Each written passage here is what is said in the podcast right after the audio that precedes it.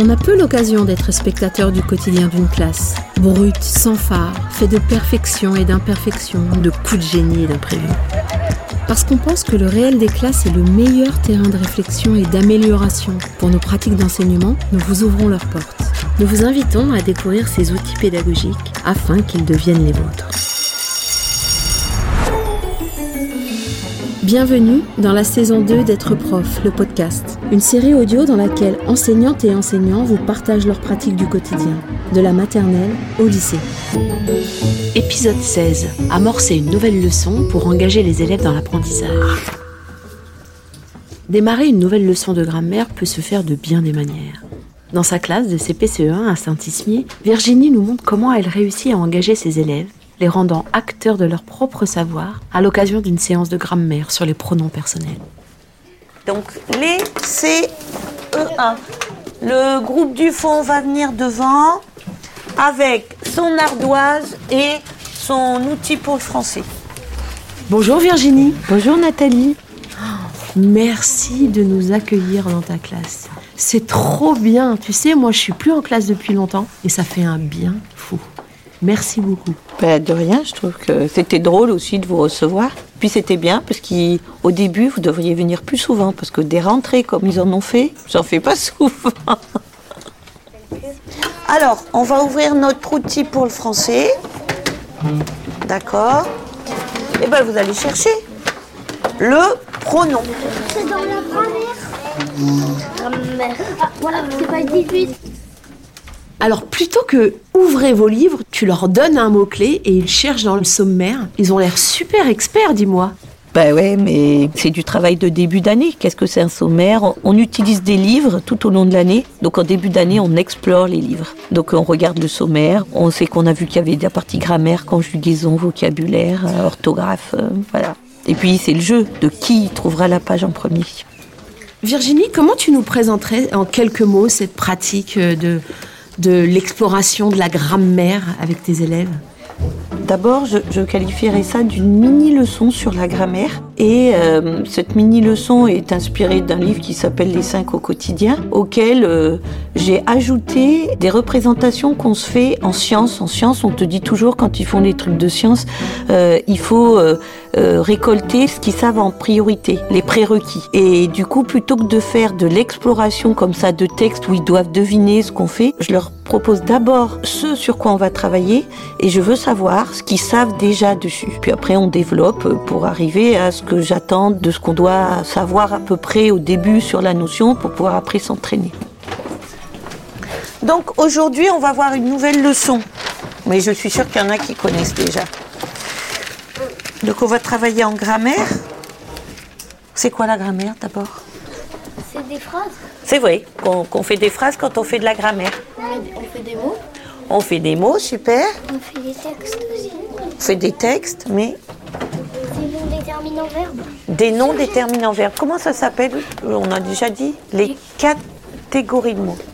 Donc je qualifierais ça de temps d'exploration, mais guidé en ayant souci de savoir euh, vraiment ce que les enfants pensent, euh, ce qu'ils savent, quelle est la représentation de cette notion qu'on va aborder euh, au départ. Quelle catégorie de mots on connaît déjà, qu'on a vu ensemble cette année? Donc là, on va voir une quatrième catégorie. Ah. Et non, c'est pas l'adjectif. Le pronom personnel. Le pronom personnel. Donc je, tu, il. Tout ça, c'est la liste des pronoms qu'on doit apprendre à la fin du CE1. Tu leur proposes de remettre la séance dans un contexte tu sais à quoi ça peut leur servir et qu'est-ce qu'il y a comme intention derrière euh, pour toi? Ça, c'est au niveau, enfin, je dirais, de la cognition et de leur façon d'apprendre. C'est vraiment important qu'ils relient toutes les choses qu'on fait en classe. Et surtout, tout ça, c'est une continuité. C'est-à-dire que j'arrive pas à le pronom, il arrive pas, tiens, le 10 janvier, euh, je sais pas quoi faire, je vais faire le pronom. Le pronom, il arrive à la suite d'un travail. On a d'abord fait les noms, on a fait les déterminants, on a fait les verbes, on a construit la phrase. Et euh, on a déjà travaillé là-dessus. Et de savoir que pour eux et pour moi, ça nous permet de nous rassembler sur euh, les mêmes choses, quoi, les mêmes objectifs. C'est-à-dire que là, on est en train de travailler de la grammaire. Qu'est-ce qui cadre cette pratique euh, Le temps, l'espace, quel est le matériel nécessaire? Et puis euh, la préparation que ça te demande? Donc euh, au niveau préparation, ce qui est sûr, c'est avoir du temps. Il nous faut 2-3 minutes pour qu'on s'installe en petit groupe. Ça, je trouve ça très important d'avoir un temps de regroupement euh, avec eux pour qu'ils puissent vraiment euh, être en petit groupe. Alors quand on n'a pas de place dans la classe, c'est parfois ce que me demandent des, des collègues ou des, des jeunes stagiaires. Ce que je fais, c'est que je dis, quand vous n'avez pas de place, peut-être tournez-vous, c'est-à-dire faire en sorte que la classe elle soit différente de d'habitude. Après au niveau du matériel, il faut quand même avoir une affiche. Bon, ça peut être le tableau, mais si vous vous retournez, c'est vraiment une affiche où on note euh, ce qui est juste. Et à côté, ce qui est pas mal, c'est d'avoir aussi une feuille où, où on marque ce qu'ils savent pas. Comme ça, leur parole est prise en compte et on se dit ah ben ça, non ça c'était pas ça. Puis après on le barre ou on l'efface.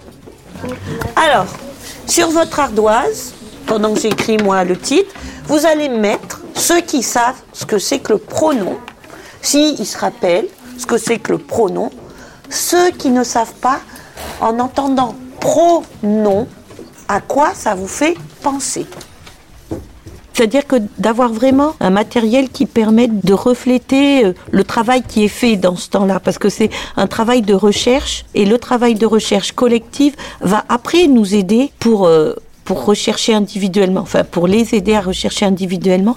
Ils sont très attachés à, cette écriture qu'on fait ensemble parce qu'après quand ils travaillent, ils recherchent un petit peu euh, cette fiche, ils savent qu'elle est là, qu'elle est présente. Donc euh, de la regarder, ça permet de s'y référer après quand, quand je leur pose des questions ou quand ils travaillent. Et moi j'écris, regardez bien l'orthographe, peut-être ça peut vous aider Ouh là là, qu'est-ce qu'elle me demande aujourd'hui la maîtresse hein? Emma, pas contente hein? Elle nous demande n'importe quoi. N'importe quoi. Elle nous demande de réfléchir, de se rappeler de l'année dernière. Oh là là, c'était il y a longtemps hein Donc euh, ça demande un temps cadré parce que 15 minutes, c'est assez important. C'est ça, c'est ça se base sur toute l'attention, le temps qu'il faut pour être attentif et tout ça. Quand on a 7 ans, c'est 7 minutes. C'est ce que disent les chercheurs. Je leur fais aussi écrire sur leur ardoise pour qu'ils soient actifs. Donc il y a, y a il y, a, y a, tous ces, ces moments-là où on discute, mais il faut aussi qu'ils soient actifs. Donc écrire, ça permet d'être actif quand je leur pose des questions pour qu'ils soient pas que dans la réflexion. 15 minutes de réflexion, c'est trop long. Alors, qui nous dit ce qu'est un pronom? Est-ce qu'il y a quelqu'un qui sait? Alors, Jules. C'est je, tu, il. Ah, toi, tu as des exemples de pronoms. Ok. Euh, Nathan. Euh, elle Elle, d'accord. et elle avec S. Et elle avec S. Ok. Arthur. Il avec S. Et il avec S aussi, ça marche. J'imagine qu'entre les premières fois où tu proposais cette pratique et maintenant, il y a tout un chemin. Comment tu donnerais à voir ce chemin que tu as parcouru entre les premières fois qui était peut-être chaotique et là où ça roule quand même très bien avec tes élèves? Alors, les premières fois, je pense que finalement, je passe tous des temps sur le regroupement. Comment on y vient, qu'est-ce qu'on fait? Il n'y a, pas du tout d'apprentissage de la notion. On s'entraîne juste à faire qu'est-ce qu'un regroupement, euh, comment on vient, comment on s'assoit, tout ça. Ça va un peu, un peu vite, mais en début d'année, ça va pas du tout. Et puis, euh, après, ce que je peux dire sur ce dialogue-là qu'on fait ensemble, les premières fois, ce que je peux dire, c'est que quand j'ai débuté ma carrière, alors je le faisais pas forcément comme ça, mais j'ai beaucoup lu des livres du maître. Comment on en vient à ça? Donc les guides du maître au début m'ont beaucoup aidé. T'as ton petit cahier là, tu t'entraînes chez toi le soir, tu lis, tu te dis bon, qu'est-ce que je vais leur raconter demain? Est-ce que vous pourriez m'employer une phrase avec euh, ces mots? Est-ce que vous les connaissez ces mots? Oui. Qui ne les a jamais vus? Personne. Donc vous les connaissez et vous savez les utiliser. Il y a aussi le RETS. Les RETS sont des outils très très utiles quand on démarre euh, dans les notions, enfin notamment la grammaire, faire la grammaire en CE1. C'est vraiment des outils clés en main, mais qui sont très faciles au niveau appropriation. Il faut vraiment s'aider de ces manuels pour pour avoir le, le fil conducteur de qu'est-ce que tu vas leur demander et tout ça. Voilà. Qui c'est qui peut me faire une phrase avec ces mots-là? Vas-y Arthur. Ils sont à la piscine. Ils sont à la piscine. Emma, Je n'aime pas aller à l'école. je ne veux pas aller à l'école. Oui, Ils jouent au ballon? il joue au ballon. on peut rien inventer en didactique, c'est pas possible. On peut inventer qu'une fois qu'on a bien maîtrisé, qu'on a vu, qu'on a fait des allers-retours entre ce qu'il nous dit sur le livre et comment ça marche dans la classe. Comment se joue l'arbitrage entre les bonnes représentations et les mauvaises? Alors je les ai mises entre guillemets. C'est-à-dire quand ils me disent des réponses fausses? Oui, exact. Les filles courent. Les filles courent. Est-ce que dans les filles courent, t'as je, tu, il, elle, oui? Si, elle. Les filles courent. Où est-ce que tu entends elle? Non, non, non, non, ça marche pas. J'arbitre pas, je, je les écoute. Donc après, euh, parfois j'arrive à trouver dans les mauvaises réponses un petit fil qui va nous relier à ça. C'est-à-dire que parfois il y a des réponses fausses mais qui vont être un peu justes. C'est-à-dire que s'ils vont me dire le pronom c'est le nom, ok. Euh, mais aussi parfois je dis non mais là c'est pas le sujet, tu laisses tomber quoi. Et si je peux me permettre une petite parenthèse parce que ça rejoint ce que tu m'avais dit avant sur euh, qu'est-ce que tu fais en début de ta carrière. Des fois je répondais à tout et je me laissais perdre. Tu vois, je répondais à machin qui se trompait, j'essayais de lui expliquer pourquoi il se trompait alors que ça avait rien à voir avec Schmibli. Et du coup on faisait des séances super longues parce que je me disais oh, il faut que je réponde à leurs questions quoi. Et là euh, l'expertise que j'ai aujourd'hui, c'est ça, peut répondre à cette question-là, c'est-à-dire quand c'est pas le sujet, tu dis non là, tu, laisses tomber, c'est pas le sujet quoi. Quand vous avez employé je, tu, il, est-ce- qu'est-ce qui suivait derrière? Elle joue, elle joue à la console. Je cours, je, Non, moi c'était je joue. je joue. Qu'est-ce qui vient juste après? Joue. Je joue. Ou elle court. Elle mange. Il jouait. Il jouait. Elle mange. Elle mange. Qu'est-ce qui vient juste après le pronom? Il y a un verbe. Il y a un verbe. On va l'ajouter là, hyper important. Le pronom est après le verbe. Avant. Oh, oh bah la maîtresse, hein. Et puis au début, surtout, ce que je faisais, ce que je fais là maintenant, c'est je parlais beaucoup.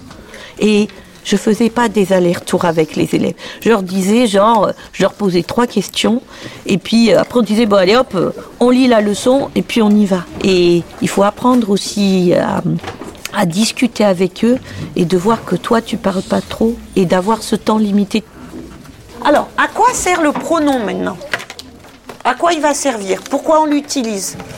Bah, par exemple, bah, Paloma va à la boulangerie, euh, Paloma va, va, bah, la piscine. Et bah, au lieu de dire toujours Paloma, et bah, c'est il ou elle. Oui, si on dit Paloma, c'est plutôt elle. Donc, il fait quoi, le pronom? Quelle est sa fonction? Pourquoi on l'emploie? Louis Et bah, il, fait, il remplace le nom. Bien. On, on va regarder les exercices. Ceux qui sont capables de faire iront le faire et ceux qui ont besoin qu'on le fasse ensemble avec l'ardoise, on restera ici. D'accord? Numéro 1, tu nous lis Associe le groupe noni- nominal et le pronom qui peut le remplacer.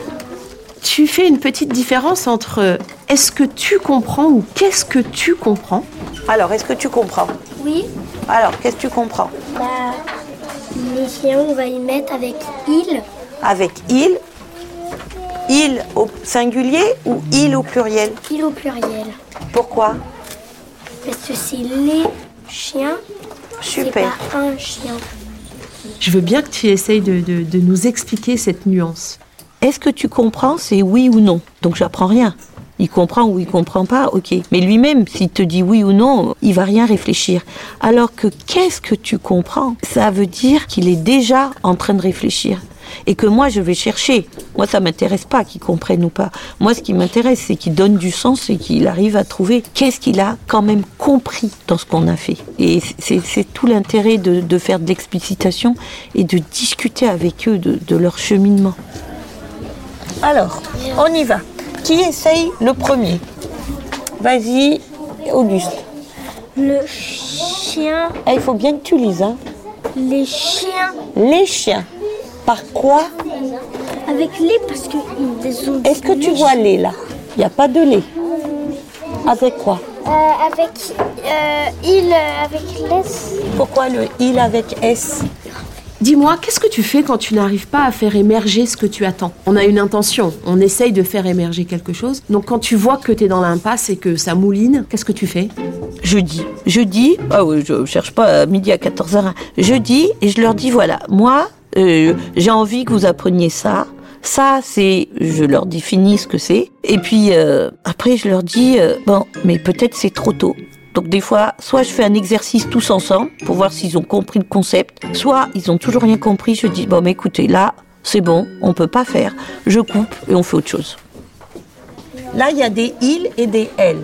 Bah, Alors, On regarde d'abord là. oui.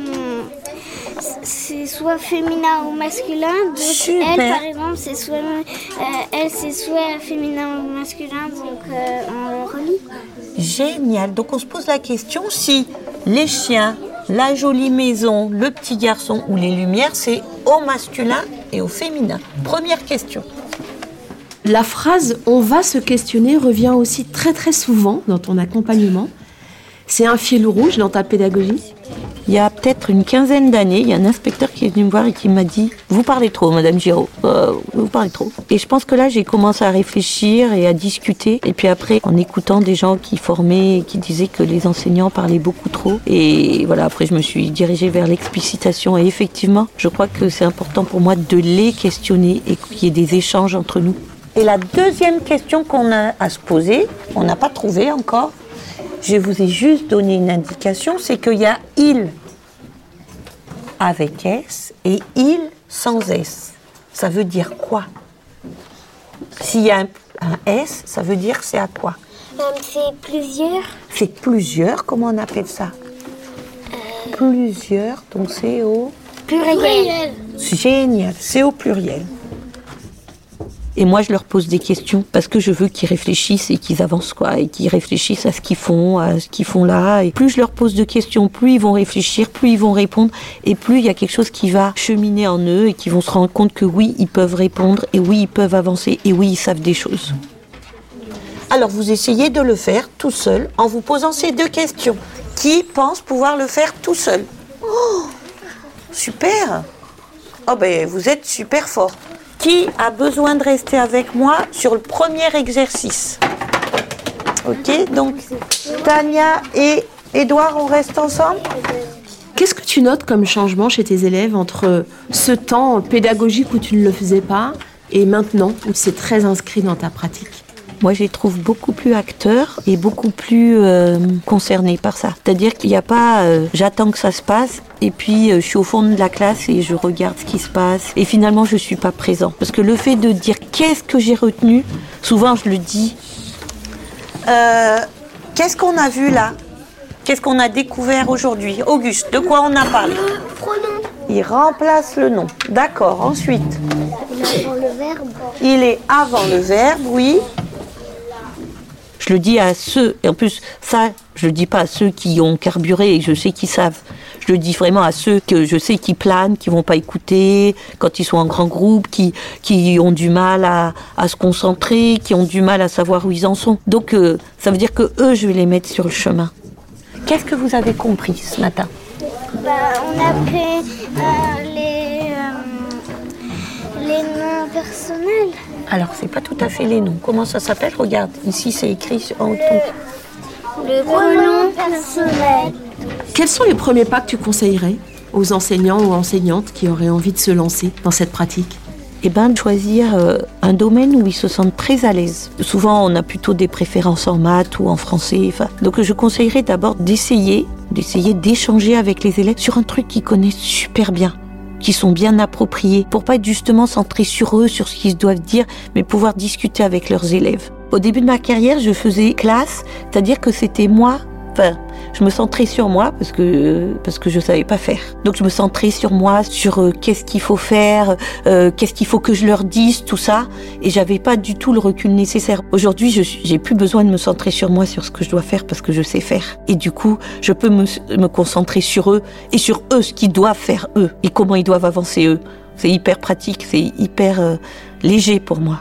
Merci de le mettre en mots comme ça. C'est vraiment, euh, c'est chouette à entendre. Et pour terminer, est-ce que tu aurais un conseil de sensei, de vieille sage euh, pour les enseignants qui nous écoutent? Ce que je leur donnerais comme conseil, c'est essayer, tâtonner, trompez-vous et recommencer. Il n'y a que comme ça qu'on peut apprendre. Ça m'émeut parce que je pense que c'est vraiment le plus. Non, mais c'est vrai. Je pense que le nombre de fois où on essaye, on sort, on se dit Oh pétard, mais la galère, ils ont rien compris. Oh là, et vous faites comment, vous, mes collègues là Je leur demande à mes collègues, enfin, c'est ça. Ah en soustraction, j'étais nulle. Moi, je suis nulle en maths. En soustraction, je suis nulle, tout ça. Aujourd'hui, je peux dire que je suis experte, mais au début, mais c'est ça. Essayez. Vous avez toute votre classe, tout votre temps. Donc votre classe, elle est longue, c'est 6 heures, c'est, on en fait plein. Et vraiment, essayez, se lancer, recommencer, tâtonner, écrire ce qu'on a raté, ce qu'on a réussi. Mais faire des allers-retours comme ça, c'est le meilleur conseil que je puisse donner, je crois. Merci Virginie pour cet accueil. Merci à vous. C'était le 16e épisode de la saison 2 d'être prof, le podcast. Une série audio animée par Nathalie Dreyfus, enregistrée par Yanis Decouteau, réalisée et mixée par Benjamin Massé et produite par l'Acme Productions. Si vous avez envie d'approfondir le sujet, retrouvez plus de ressources sur êtreprof.fr.